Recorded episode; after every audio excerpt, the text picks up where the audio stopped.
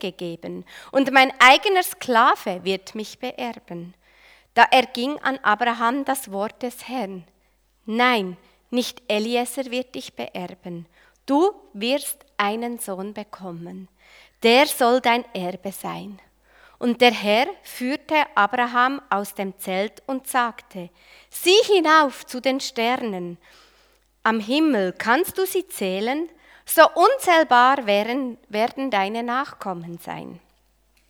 Abraham glaubte der Zusage des Herrn und der Herr rechnete ihm dies als Beweis der Treue an. Weiter sagte der Herr zu Abraham, ich bin es, der dich aus Ur in Chaldea geführt hat, um dir dieses Land zu geben, ich, der Herr. Herr mein Gott, erwiderte Abraham, kann ich denn sicher sein, dass ich es je besitzen werde? Gib mir doch eine Bestätigung dafür. Der Herr sagte, bring mir eine dreijährige Kuh, eine dreijährige Ziege, einen dreijährigen Schafbock, eine Turteltaube und eine junge Taube. Abraham holte die Tiere, zerteilte jedes der Länge nach in zwei Hälften und legte die Teile einander gegenüber. Nur die Vögel zerteilte er nicht. Raubvögel fielen über die Stücke her, aber Abraham versteuchte sie. Als die Sonne unterging, fiel Abraham in einen tiefen Schlaf und eine unheimliche, erdrückende Angst legte sich auf ihn. Kann dass ich nicht drücken? Jetzt, merci. Der Herr sagte zu ihm, du sollst jetzt erfahren, wie es deinen Nachkommen ergehen wird. Sie werden als Fremde in einem Land leben, das ihnen nicht gehört. Man wird sie unterdrücken und zu Sklavendiensten zwingen. Das dauert 400 Jahre. Dann werde ich über das Volk, dem sie dienen müssen, ein Strafgericht halten, und sie werden von dort mit reichem Besitz wegziehen. Du selbst wirst ein hohes Alter erreichen und dann in Frieden sterben und begraben werden. Erst die vierte Generation wird hierher zurückkehren, denn die Schuld der Amoriter, die jetzt dieses Land bewohnen, hat ihr volles Maß noch nicht erreicht. Als die Sonne untergegangen und es ganz dunkel geworden war, sah Abraham auf einmal einen rauchenden Schmelzofen und eine brennende Fackel, die fuhren zwischen den zerteilten Tieren hindurch. Auf diese Weise schloss der Abraham damals mit Abraham schloss der Herr damals mit Abraham einen Bund und gab ihm die Zusage: Deinen Nachkommen gebe ich dieses Land, von der Grenze Ägyptens bis an den Euphratstrom, das ganze Gebiet, in dem jetzt noch andere Völker wohnen. Die Keniter, die Kenasiter und Kadmoniter, die Hethiter, die Perisiter und Raphaiter, die Amoriter, die Kanaaniter, die Girgashiter und Jebusiter. Wir können eine ganze Reihe halten über den Text, den ich jetzt vorgelesen habe. Und ich hoffe, es ist mir gelungen, das rauszupicken, was Gott uns heute Morgen durch den Text möchte sagen Gott hat Abraham und Sarah berufen. Und sie sind im Vertrauen auf seine Zusage aufgebrochen. Das ist die Ausgangslage, wo wir uns noch immer in dieser Reihe befinden. Und die zweite Ausgangslage ist, die große Verheißung hat sich bis dahin noch nicht erfüllt. Und ihr habt es vielleicht im Text am Anfang ein bisschen der Abraham war nicht mehr so. Und er fährt an zu zweifeln. Und Gott, Gott sieht die Zweifel vom Abraham und darum versichert er ihm nochmal. Hab keine Angst, Abraham. Ich bin dein Schutz. Du sollst reich belohnt werden. Aber der Abraham, er zweifelt. Und darum sagt er einfach, womit willst du mich belohnen? Sieh doch, du hast mir keine Kinder gegeben und mein eigener Sklave wird mich beerben. Eine herausfordernde Ausgangslage, wo wir uns da befinden. Gott hat dem Abraham viel versprochen, viel verheißen. Und der Abraham und auch Sarah natürlich, sie sind schon ein Moment unterwegs. Und irgendwie fragen sie sich, wo bist du Gott? Und wo ist die Verheißung? Wann haltest du dein Versprechen? Und Gott hat zwar in kleinen Episoden immer mal wieder gezeigt, dass er da ist. Und gleich ist für Abraham klar, solange kein Erb, also kein Sohn da ist, ist er gefühlt irgendwie gleich für nichts aufgebrochen. Und ich glaube, im Abraham kommen zwei Fragen auf. Und diesen zwei wollen wir heute Morgen nachgehen. Die eine Frage, die er sich wahrscheinlich stellt, ist, kann ich Gott weiter vertrauen? Wird er zu seiner Zusage irgendwann stehen? Und die zweite Frage, die er aufkommt, ist, ist Gott vertrauenswürdig? Wir gehen der ersten Frage zuerst nach. Kann Abraham Gott vertrauen? Nachdem der Abraham am Anfang Gott seine Zweifel gesagt hat, antwortet Gott recht kurz und prägnant, nein, nicht dein Sklave wird dich beerben, du wirst einen Sohn bekommen, der wird dein Erbe sein. Also Gott versichert hier am Abraham noch einmal, du wirst die Sohn, den ich dir versprochen habe, bekommen. Und er wird die, Erbs werden, er wird die Erbe werden. Und er führt Gott der Abraham vor sein Zelt und zeigt ihm die Sterne am Himmel und sagt ihm in diesem Bild, so unzählbar wie die Sterne sind, so unzählbar werden deine Nachkommen sein. Und er heißt im Text, Abraham glaubte der Zusage des Herrn und der Herr rechnete ihm dies als Beweis der Treue an. Wenn wir uns also die Frage stellen, kann der Abraham Gott noch vertrauen, dann ist eigentlich dieser Satz die Antwort darauf. Ja, der Abraham vertraut Gott weiterhin. Und mit deucht aber, irgendetwas ist dort vor dem Zelt aussen passiert. Vielleicht habt ihr es gemerkt im Text am Anfang, der Abraham, der nicht Mann und zweifelt. Und plötzlich kommt, nachdem Gott ihm die Sterne am Himmel hat gezeigt und ihm nochmal versichert hat, du wirst deine Nachkommen haben, ich stehe zu meinem Versprechen, kommt zur Aussage, Abraham glaubte der Zusage des Herrn und der Herr rechnete ihm dies als Beweis der Treue an. Also irgendetwas ist da vor dem Zelt im Abraham passiert. Ich weiß nicht, hat er sich einfach neu entschieden und gesagt, so, ich entscheide mich jetzt einfach neu zu vertrauen. Ist es aus dem Willen heraus passiert? Hat er gesagt, so, und jetzt strenge ich mich nochmal an und ich packe es nochmal und ich versuche mich nochmal daran zu erinnern und wenn Gott mir doch das sagt, dann muss doch das so sein, jetzt reiße ich mich zusammen. Oder sieht er irgendwie in sich und in Sarah plötzlich ganz neues Potenzial? Wie kommt das dazu, dass der Abraham, der zuerst so zweifelt hat und ja Grund zum Zweifel hat, plötzlich vertraut? Was ist da zwischen Gott und dem Abraham passiert? Ich glaube, es ist weder eine Entscheidung, die der Abraham von sich aus ganz bewusst erzählt, äh, ähm, gefällt hat, noch ein Willensakt vom Abraham und somit eine logische Konsequenz, dass er jetzt auch einfach zu vertrauen hat. Ich glaube, es ist keins von dem. Ich glaube,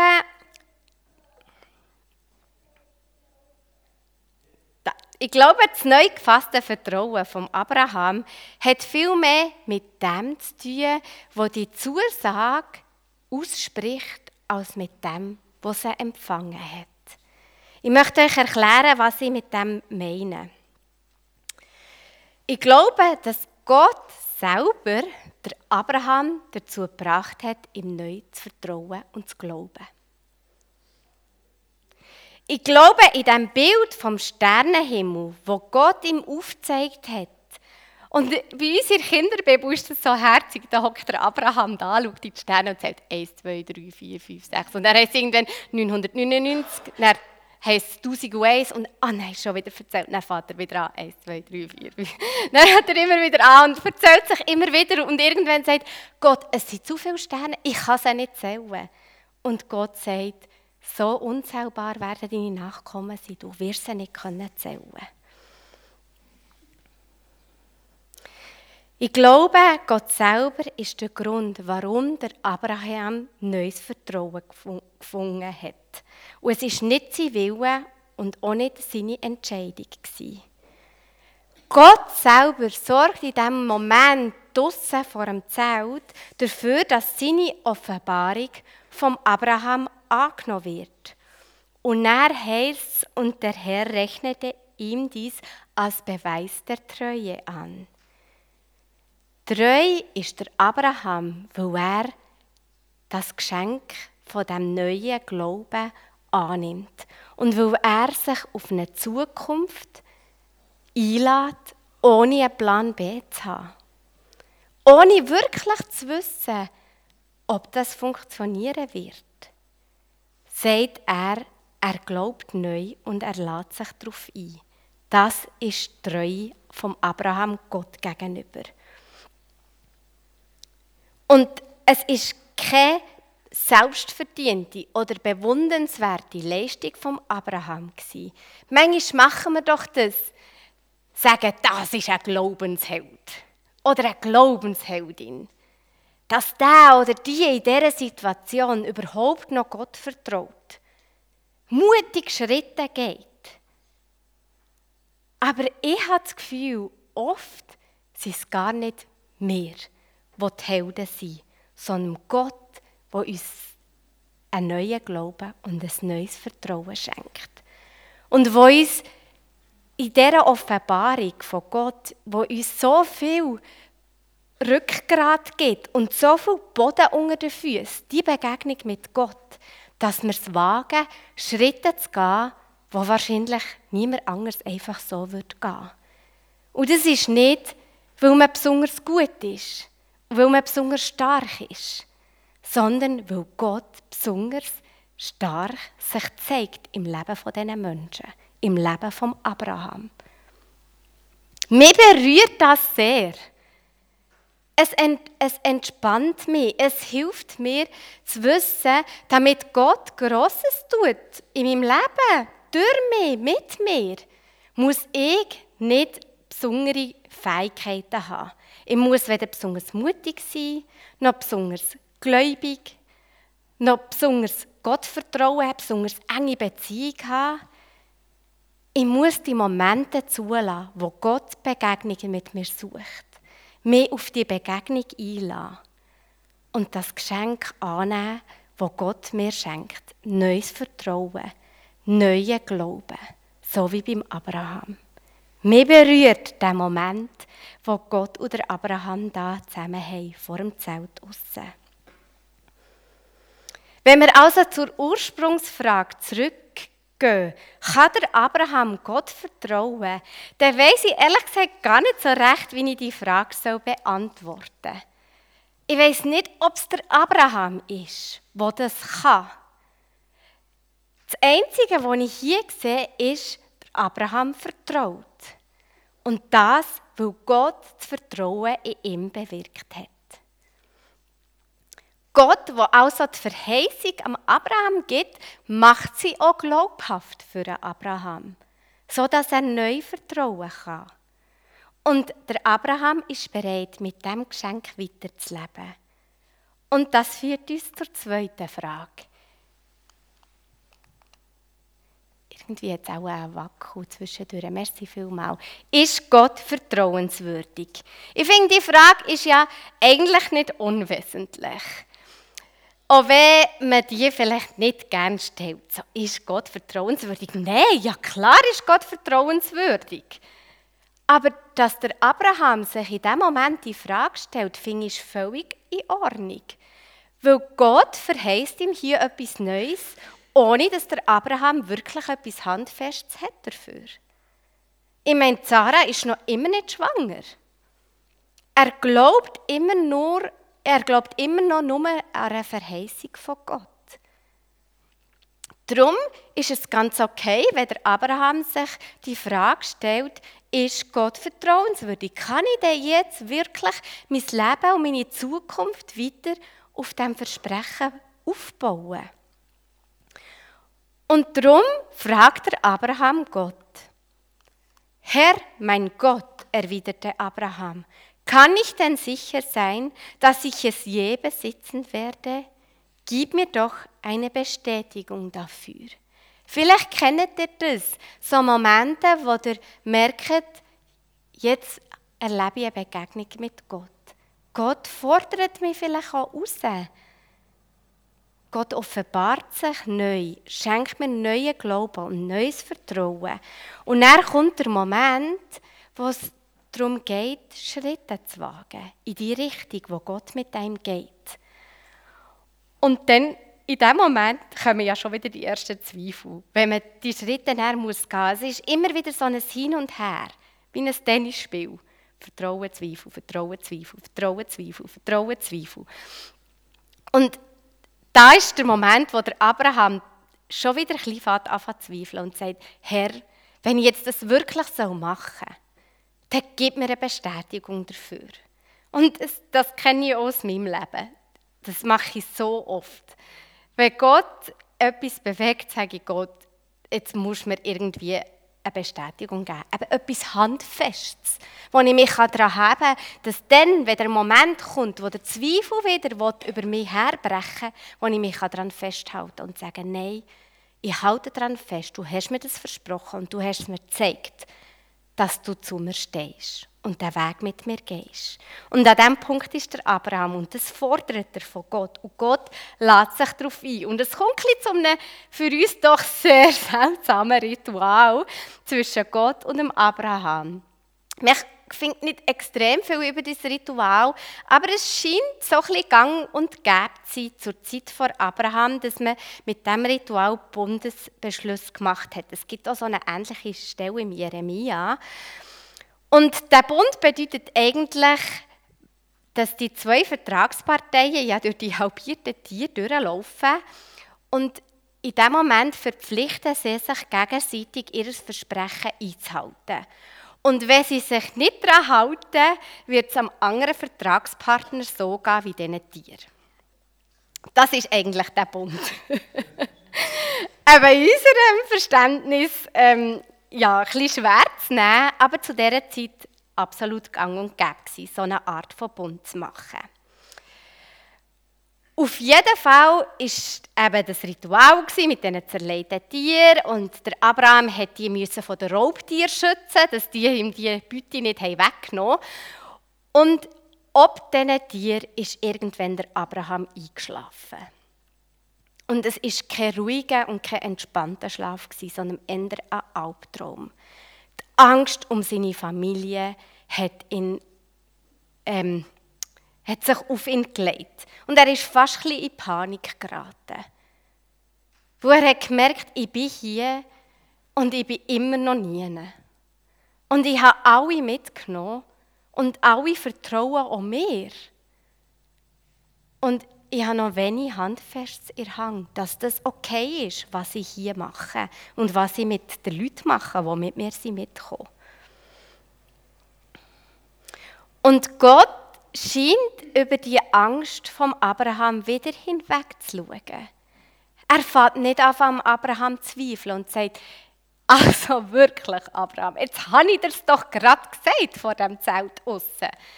Muss ich es denn nochmal sagen? Müssen wir jetzt nochmal, ähm, brauchst du nochmal eine Bestätigung? Wieso bricht jetzt der Abraham schon wieder in Panik aus, wenn doch vorher eine Gottesbegegnung hatte, wo er Gott hat gesagt, ich glaube dir. Aber so ist es doch einfach. Wir, wir brauchen die Bestätigung, dass Gott mit uns ist. Ich kann den Abraham verstehen. Und Gott anscheinend auch. Er lädt sich darauf ein. Er schimpft auch nicht mit dem Abraham, sondern er lädt sich darauf ein. Und er bindet sich mit einem Bund an seine Zusage. Gott selber geht zwischen diesen zerleideten Tieren durch.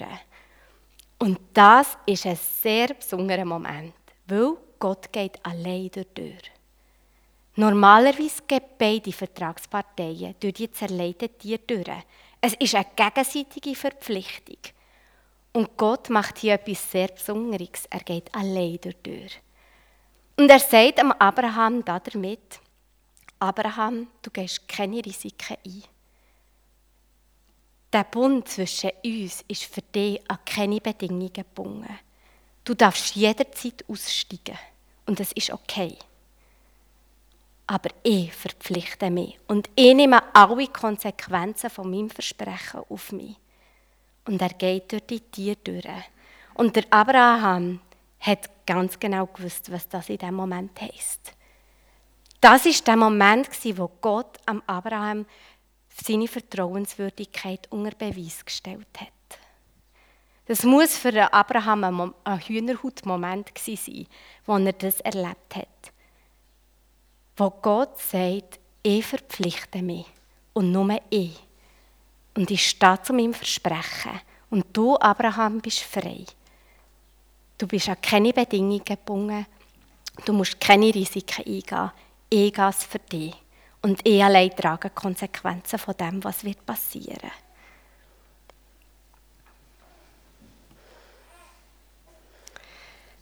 Und so leben die beiden miteinander weiter. Der Abraham mit seiner gegenwärtigen Kinderlosigkeit, noch immer. Und Gott mit seiner Zusage und seinem Versprechen von Land und Kind. Und die beiden sind mit einem Bund miteinander verknüpft, obwohl der Bund ja eben ein einseitiger Bund ist.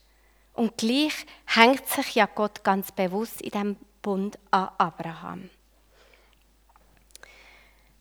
Am Ende dieser Geschichte erscheint also Gott als der, der völlig gut mit unseren Zweifeln umgehen kann, der absolut Verständnis hat für unsere Angst, für unsere Albträume, für unsere schlaflosen Nächte und wo bereit ist, uns auf diese Art zu begegnen und uns eine Bestätigung zu geben, dass wir immer wieder neu glauben und vertrauen können, dass er zu seinen Verheißungen steht.